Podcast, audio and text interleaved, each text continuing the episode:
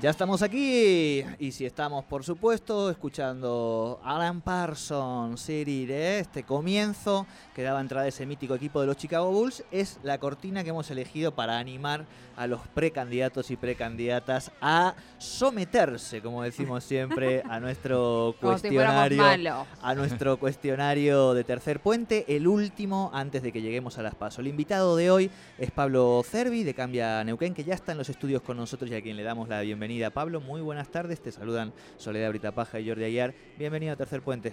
Buenas tardes, Soledad, Jordi y a toda la audiencia. Muy bien, gracias. Imagino que generacionalmente esos Chicago Bulls de Michael Jordan, Scottie Pippen y demás, en algún momento habrán sido parte de, lo que uno ha visto y le ha gustado o no. Y sí, sí, fueron parte de la historia del, deporte o el momento que uno que nos tocaba vivir, ¿no? De uno de los deportes importantes como el básquet. Bien, bien. Bueno, bienvenido. Eh, como estamos contándole y haciendo esta semana con los precandidatos, precandidatas, la idea es empezar a preguntarles, no tanto por, la agenda cotidiana, que por supuesto que los hemos venido un poco siguiendo a lo largo de las semanas, sino más bien ir a los temas que suelen ser intereses, preocupaciones de la audiencia y de Tercer Puente. Tenemos 19 columnistas en este programa que pasan a lo largo de la semana y que nos comparten sus saberes, sus miradas y sus sensibilidades sobre diferentes temáticas. Y esas son las temáticas que vamos a, preguntarte a vos para, para, ir teniendo también esta mirada en torno a estos temas de los candidatos y candidatas. ¿sí? Bueno, como no, con gusto. Estamos, estamos para eso. Perfecto. bueno, los días eh, jueves, eh, viene los días, en un ratito después estará Fernando Spoliaski, que es nuestro ah. columnista de, economía, que es uno de los temas que por supuesto nos preocupa y nos ocupa, y es con el que estamos comenzando esta primera etapa. En el caso de que te toque representar a la ciudadanía de Neuquén, ¿cuáles son aquellos proyectos que crees que desde el Congreso de la Nación pueden y deben impulsarte te gustaría ser parte del impulso para que efectivamente eh, logremos empezar a encaminar o a encuadrar un poco la economía del país y por supuesto también en lo que hace un poco al impacto en, nuestra economía local, ¿no? Y es uno de los temas que, más nos plantean en las recorridas, el tema de la economía, la preocupación por la pérdida del poder adquisitivo del salario, la inflación y la posibilidad de pérdida del trabajo, ¿no? Por la cantidad de empresas que están cerrando. Así que creemos que hay que trabajar y esto, como bien decías, tienen que ser proyectos trabajados a nivel del bloque, ¿no? del bloque Juntos por el Cambio, que es el que vamos a integrar en, a nivel nacional. Eh, básicamente en cómo generar empleo, generar un entorno para que las empresas se puedan desarrollar, que todos aquellos que tienen un emprendimiento puedan llevarlo adelante. Para ello es necesario eh, trabajar en la política fiscal, en una, política fiscal que sea progresiva y no regresiva como la actual, que castiga a aquel que agrega valor o castiga a aquel que da trabajo, ¿no? Hay que avanzar también sobre bajar eh, los impuestos al trabajo, que es una carga importante y un, freno al empleo, ¿no? Y de esa manera, simplificándolo y bajando el costo, se puede ampliar la base, que hoy hay una gran cantidad de, empleo no registrado que hay que, hay que avanzar sobre eso si mientras más pagan un poco menos, se sostiene igual el sistema, ¿no? Entonces creo que en, las dos partes, tanto en el sistema, en, lo laboral, como en, el sistema tributario, hay que apuntar a simplificarlo también para no, complicarle al emprendedor o aquel que quiere, eh, o aquel empresario pyme, de que pueda hacer un sistema más, más sencillo y bajar el impuesto. O sea, implica esto ampliar la base impositiva, que haya más que paguen una menor cantidad, con esa manera se puede sostener el Estado. Por otro lado, eh, lo que trae todos estos problemas, el avance hoy, la pobreza, los niveles de pobreza que tenemos en este país, es básicamente la inflación, que o sea, es, la emisión de dinero genera inflación y la inflación genera cada vez más pobres o más pobreza. Entonces, tenemos que trabajar sobre la responsabilidad fiscal, que el Estado sea eficiente en el uso de los recursos y controlar también la emisión. Ahí creo que hay que trabajar sobre la independencia del Banco Central. Bien. Bien. Bueno, eh, otras de las columnas, y acá voy a unir dos columnas nuestras que tienen que ver con la de género, feminismos en realidad y diversidades. Eh, son dos eh, colectivos que han sido minoría durante bastante tiempo. En la economía también se han visto un poco desplazados, en, en, varios ámbitos se han visto desplazados y en ese sentido, bueno, consultarte cuáles son las políticas o aquello que crees que debe llevarse al Congreso o debe trabajarse. Eh, eh, sobre estos dos, estos dos temáticas. ¿no? Ahí en ese sentido creo que ha habido un avance con esto de la, de la pandemia, entre las cosas malas que ha traído, creo que el teletrabajo también eh, permite una, una, igualdad de oportunidades, ¿no? de, tema de, compatibilizar el, la familia con el, con el trabajo Y por otro lado, también en, eh, hay que, creo que hay que avanzar en, trabajos que históricamente han sido eh, de hombres, digamos, ¿no? como es el petróleo o en el, o en el caso nuestro en el agro, tenemos un trabajo que venimos haciendo hace tiempo de, de, alguna manera, incorporando tecnología, reducir el esfuerzo físico y que de esa manera se pueda incorporar eh, la mujer al trabajo del agro, ¿no? que es una, una alternativa, sobre todo en las localidades del interior eh, con la dificultad que hay de conseguir trabajo o de tener un acceso a un trabajo, esto está eh, eh, beneficiando la, posibilidad de incorporar mujeres al, trabajo rural. Bien. Eh, te llevamos a un tema que un poquito has tocado. Eh, los días jueves también, en un ratito nada más, estaremos hablando de democracia digital con nuestro columnista de tecnología Gustavo Giorgetti. Eh, venimos siempre, es un tema que nos interesa muchísimo y en ese sentido lo, asociamos como tema a la ciencia y a la educación. O sea, ciencia, tecnología y educación. Esa es la siguiente pregunta cuáles son un poco la mirada y los proyectos que se pueden desde el Congreso impulsar. Bueno, la verdad que los, dos columnistas que he nombrado, tanto Fernando y como Gustavo, hemos, hemos tenido conversaciones y bueno, yo he volcado muchas cosas en el libro que he lanzado hace unos cuatro o cinco meses de, todo lo que he salido de, conversaciones con varios, varios referentes eh, locales. ¿no? Pero creo que, que es muy importante eh, la tecnología es algo que se viene y tenemos una gran posibilidad en Neuquén de ser parte de esta cuarta revolución industrial eh, que se llama, se dice industrial, digamos, en este caso sería eh, revolución del conocimiento, ¿no? que se habla que puede ser 4.0 o 4.0, que puede se habla que va a ser 3000 veces mayor que la que las otras anteriores juntas, ¿no? Entonces, creo que tenemos una gran oportunidad de, de ser parte y como planteo en el libro, decía, la, hay dos cosas dentro de la educación. Una es la tecnología para la educación, que es eh, tecnología que facilita el dictado de clases, sobre todo hoy, y hoy lo, nombro en el libro también, hoy la, computadora e internet son como el lápiz y el papel del, pasado, ¿no? Y casi es una herramienta eh, indispensable y que tenemos que incorporarla a la educación. Y por otro lado, la, educación en tecnología, ¿no? prepararnos para lo que viene, prepararnos para este mundo que hoy eh, la realidad es que los trabajos mejor pagos en el, mundo son los de programadores o los ligados a la tecnología y hay un potencial que tranquilamente desde el interior de Neuquén o desde, cualquier localidad se podría estar trabajando para el mundo eh, con esto de la tecnología y con muy buenos salarios. Así que creo que, que hay que trabajar en las dos cosas, en tecnología de la educación y en educar para la tecnología que eso creo que en la medida que desarrollemos bien Vaca Muerta, que podamos tener un, eh, un, ingreso extraordinario como puede darnos esto, lo podemos lograr para transformar a partir de desarrollar tecnología para, para Vaca Muerta, que seamos desarrolladores de tecnología, no compradores de tecnología como somos hoy. Y eso después nos permitiría eh, poder vender en otras provincias o vender al mundo la tecnología que podemos desarrollar. ¿no? Y, creo que hay un gran desafío. Y por ahí también lo que nombrabas, creo que tenemos que prepararnos para el futuro porque inclusive va a haber cambios. La tecnología está revolucionando todo lo que toca, lo, revoluciona. Y va a haber cambios hasta en la forma de, de gobernanza, ¿no? de cómo se gobierne Hoy, hoy los medios digitales han tomado una fuerza y realmente con estas tecnologías como blockchain que, pueden dar transparencia, pueden dar mejorar mucho la, eficiencia de la gestión, creo que es todo un desafío que se viene por delante y que eh, tenemos que ser parte de los neuquinos y los argentinos de eso porque si no nos vamos a quedar fuera del mundo. Bien, bien. Eh, otro de los temas, y acá uno varias columnas de, nuestro programa, nosotros tenemos Cultura con Mariana Elsa Brown, donde repasamos la agenda y, hablamos con muchos artistas locales de todos los ámbitos. Tenemos un espacio para bandas locales que vienen aquí los días viernes, que con todo esto de la pandemia les ha venido bien un pequeño espacio, aprovechando que teníamos un estudio grande y podíamos cumplir con protocolos, pudimos darle ese espacio. También libros con Pablo Montanaro y vamos a meter un poquito también a Fernando Cazulo, que él...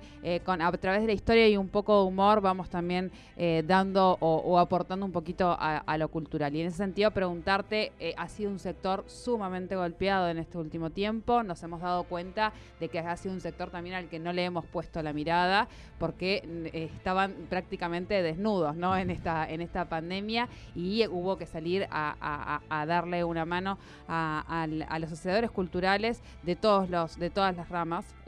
y bueno, en ese sentido preguntar cuál es la idea que tienen un poco respecto a esto para poder trabajarlo desde el Congreso.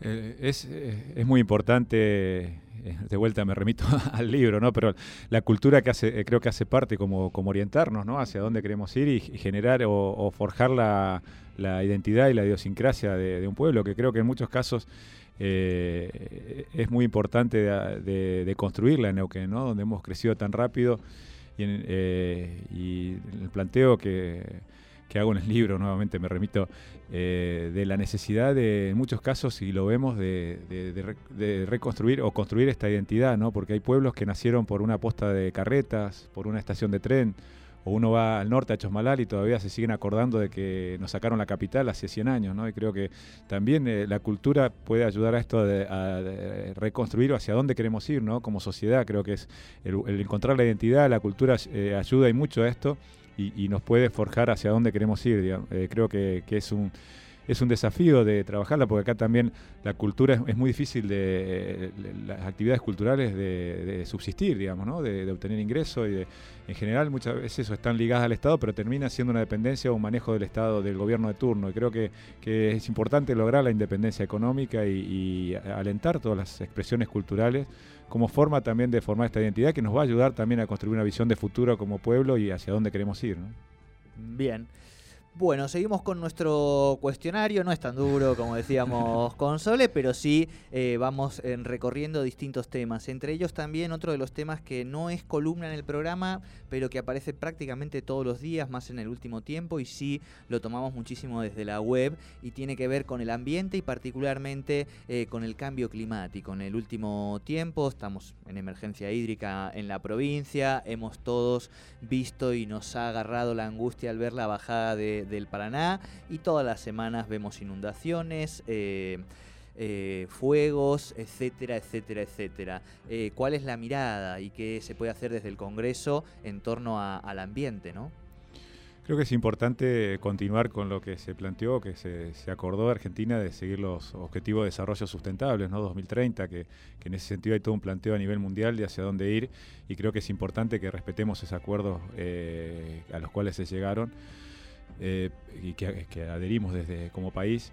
Pero a su vez es muy importante como neuquinos que, preservemos el ambiente porque es algo que nos prestan la tierra, ¿no? Nosotros estamos de paso y nos prestan por un tiempo la, tierra, entonces tenemos que cuidarla y hacer un, digamos, una hasta una cuestión inter, intergeneracional, ¿no? La, la, necesidad o la, obligación que tenemos de cuidarlo. Y creo que ahí hay que, hay que trabajar y mucho porque tenemos varias cuestiones dentro de la provincia, ¿no? El, tema, esto que decías de la sequía, es una cuestión puntual, pero venimos de una sequía ya de 13 años casi, ¿no? En, la, región, con también cuestiones de sobrepastoreo en el norte que generan erosión y creo que hay que hacer un abordaje integral y no hoy no, no se está viendo ese, ese abordaje.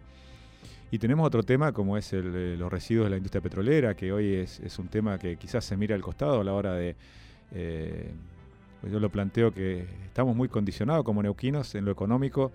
Por un lado, la provincia, el gobierno provincial está condicionado con las partidas nacionales, entonces, eh, y la energía es, eh, digamos, requerida por todo el país, pero estamos condicionados por el gobierno nacional de turno, eh, ahora también con la posible modificación de la ley de hidrocarburos, pero por otro lado también muy, condicionados por las operadoras petroleras, porque Neuquén depende fuertemente para sus ingresos de, las regalías hidrocarburíferas, ¿no?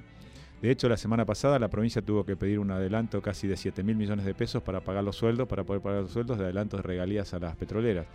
Y eso también, eh, la dependencia económica de, a quién tenés que controlar también te termina condicionando ¿no? a la hora de, regular. Y esto tenemos pilas de tierras eh, petroladas sin tratar, eh, el agua de flowback se, se manda a pozos sumideros cuando vemos en otras regiones, como el caso de la formación Marcellus en Estados Unidos, que el 5% se manda a pozos sumideros y el 95% se trata, y acá en Argentina es al revés, el 95% se manda a pozos sumideros y el 5% se trata. Entonces, creo que tenemos que avanzar sobre, sobre esto para realmente garantizar que se haga una explotación eh, sustentable de, en lo que se puede, ¿no? de, de lo que son eh, recursos no renovables.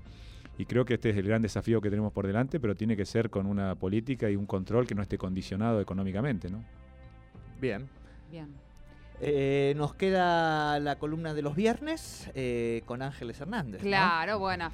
Acá un poco es. Vamos más a lo personal. Claro, es un poco más a lo personal y tal vez. Bueno, no, tal vez se puede pensar en, una política para hacia adelante, para, para, para, para las nuevas generaciones. Eh, incluso nosotros ir modificando hábitos y hablo justamente de los hábitos saludables. Nosotros tenemos una, eh, columna de alimentación saludable, proponemos ese tipo de conductas y ese tipo de hábitos desde Tercer Puente, desde todas las formas que podamos y en ese sentido consultarte, bueno, cómo llevas ese tema eh, a, los más grandes por ahí nos cuesta, pero me parece que no es imposible y que hacia, hacia abajo cómo esto se puede transformar, ¿no? Pensarlo en ese modo.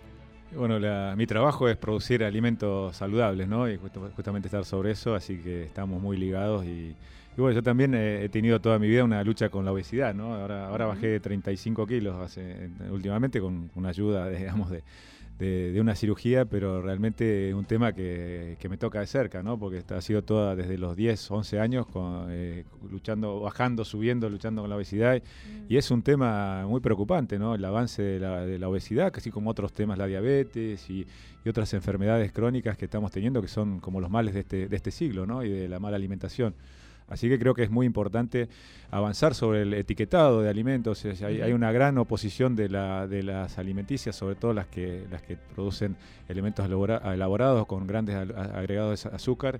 Y creo que hay que avanzar en una ley de etiquetado que está, está pendiente para justamente saber lo que comemos, ¿no? Porque muchas veces es tan chiquita la letra que uno no, sabe y creo que eh, o no se alcanza a leer y creo que hay que avanzar sobre el etiquetado. Por ejemplo, Chile pone eh, un, un, mensaje bien claro de qué alimentos son saludables y quién no, cuáles no. Y después creo que en capacitación, eh, avanzar en las escuelas, creo que esto, que la pandemia, dentro de los males que nos ha traído, también nos ha dejado muchos aprendizajes, ¿no? Hoy, por ejemplo, en lo que es frutas se ha aumentado el consumo de frutas y, verduras se ha aumentado el consumo durante la pandemia. Y estos hábitos parecieran que vienen para quedarse, ¿no? O sea que creo que, está bueno. Y después eh, educar en las escuelas, agregar los kioscos saludables. Y creo que también eh, la educación en, cómo construir huertas, creo que también otra de los grandes aprendizajes, lo que hemos probado muchos en la, durante la pandemia fue el producir nuestro propio alimento, que además eh, genera un vínculo con la naturaleza, que, creo que también los humanos hemos, nos hemos desconectado con la naturaleza, ¿no? Siempre pongo de ejemplo cuando vino el tsunami en, en Hawái, los animales dos o tres días antes ya están arriba en la montaña, los únicos que, quedaron en la costa fueron los humanos, eh, que realmente nos hemos desconectado, muchas veces no pisamos tierra durante meses, ¿no? creo que, que, esto también el alimento y el producir propio alimento nos genera una reconexión con la naturaleza y con la vida sana que inclusive estamos viendo ahora en Europa como hay médicos que recomiendan como, como una medicación o como una, un tratamiento la vida al aire libre, ¿no? Entonces creo que, tenemos que recuperar esta reconexión y, bueno, en el caso de la ciudad de Neuquén, la verdad que tenemos lugares o, paseos muy lindos y, se ve que mucha actividad física y creo que hay que incentivar esto también. Eh, vuelvo al libro, ¿no? al libro que lancé hace unos, unos meses, pero también ahí pongo un ejemplo, por ejemplo, porque la educación ligada al deporte, ¿no? como uno ve en otros países, acá en Argentina por ahí tenemos muy poca infraestructura, las escuelas tienen limitado un patio de cemento, pero hay un ejemplo muy bueno que está, se está probando en el Club Chipoletti, en, en Chipoletti, nuestra localidad vecina, de utilizar las instalaciones del club para, para la escuela, donde las instalaciones de los clubes normalmente están desocupadas hasta las 5 de la tarde y para los clubes hoy es cada vez más difícil financiarse, entonces se podría hacer una complementación, aprovechar eh, estructuras o infraestructura que está ociosa durante buena parte del día y avanzar en, hacer o fortalecer más la relación con el deporte y la actividad física en las escuelas. Bien. Bien. Bueno, hasta aquí la primera parte de nuestro cuestionario. Pablo puede tomar agua, respirar eh, y vamos a compartir mientras nos preparamos para el picadito el tema de música que has elegido. Contanos cuál eh, y a qué te remite un poco, ¿no? Eh, bueno, el tema que, eh, les, comentaba es Imagine de John Lennon, que, la verdad que remite una paz, a, una, a, un, a un estado de, por ahí superior, ¿no? De la, y, algo en, lo personal, porque la música, los olores no, nos, nos zarandean la memoria, ¿no? Sí, a momentos lindos de, la vida y que uno ha compartido justamente en la naturaleza. Yo creo que uno los mejores recuerdos que tenemos son cuando uno estuvo con amigos y en, áreas naturales, ¿no? Creo que los que más quedan grabados, por lo menos en mi caso, son, son esos y, me remite a, eso, ¿no? Los amigos, a la naturaleza, a estar en un ámbito de paz. Muy bien. Bueno, nos vamos escuchando ahora el tema y enseguida volvemos con el picadito aquí con Pablo Sarvi.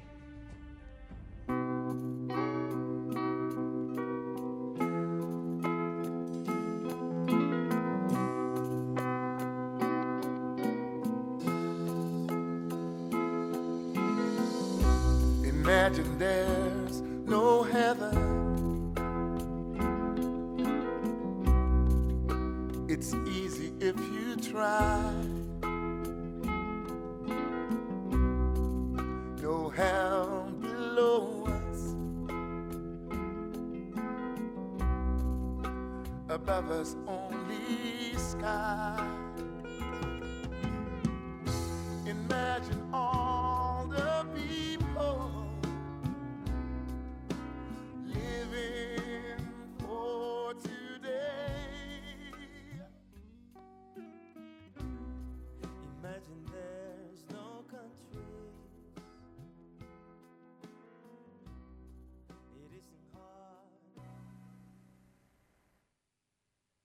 Subite al tercer puente con Jordi y Sole.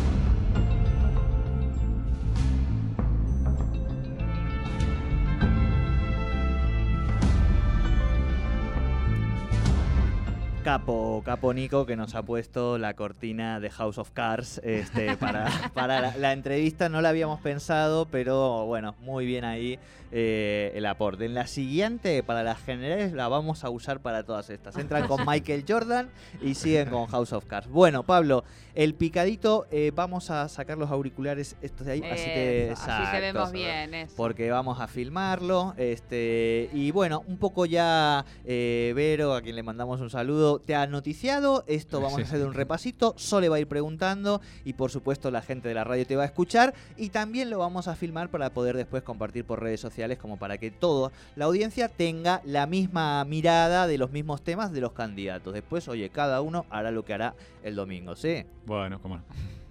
Bueno, a la de tres, el picadito con Pablo Cervi. Muy bien, vamos a arrancar por una red social, la que más utilizas. Es Facebook, soy todavía de, lo, de la Bien. antigua. Un libro. Eh, el lobo estepario de Germán Hess. Bien. Una serie. Eh, Outer Banks, una, la última que he visto en, en Netflix. Eh, una película. Matrix, Matrix. Bien. Una canción. Imagine, justamente la que la pusieron de cortina. Bien. Y un artista. Eh, ahí que creo Freddie Mercury como el gran referente ¿no? de, de la música de los últimos tiempos. Y un estilo musical. Eh, el folclore me gusta mucho, sobre todo cuando estoy en el campo, ¿no? Tengo, es variado lo que escucho, pero el folclore depende del ámbito y cuando voy al campo canto bastante, me, me gusta el folclore, sobre todo el tradicional. Bien. Un referente político. Y Raúl Alfonsín creo que fue el, el gran padre de la, la nueva etapa de la democracia y un referente en el- la UCR, que es el partido que yo milito. Bien. Una, un referente social. Yo ahí lo pongo a Don Bosco, ¿no? Eh, porque me tocó estar en los salesianos y, o si no a los salesianos, ¿no? Como tal, creo que hay un gran aprendizaje de valores y de, de función social que, que fue parte de mi formación. ¿no? Bien. Un lugar en el mundo. Creo que el, el norte neuquino es, es un lugar que como que atrae y atrapa, ¿no? Bien. Eh, un hecho de la historia que te hubiese gustado participar. Y la Segunda Guerra Mundial, creo que fue dentro de la- la- lo difícil que fue, pero fue una- un gran proceso de transformación a nivel mundial y de la historia moderna que estamos viviendo. ¿no? Bien. ¿Y una frase? El que madruga, Dios lo ayuda. Muy bien. Muy Hasta bien. aquí entonces el picadito con Pablo Servi.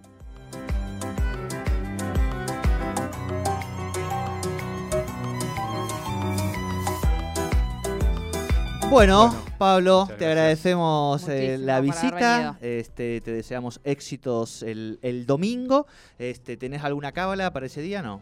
No, no, básicamente eh, estar en familia, eh, mi esposa va a estar fiscalizando, así que vamos a estar con, con los, con los niños y, y, bueno, esperando el resultado, que este año va a ser medio tarde, por lo que dicen. va a ser, Exactamente. es tipo 11 de la noche, así que vamos a tener un, un día largo para esperar. Seguramente Sí. hablaremos el domingo ahí un ratito en el, en el programa especial. Te agradecemos mucho, muchísimos éxitos el domingo y gracias por participar de este espacio del Tercer Puente. No, por favor, muchísimas gracias a ustedes y muy, muy linda la, la entrevista. Lo, pasamos, Bueno. lo pasé muy bien. Bueno, muchas Gracias.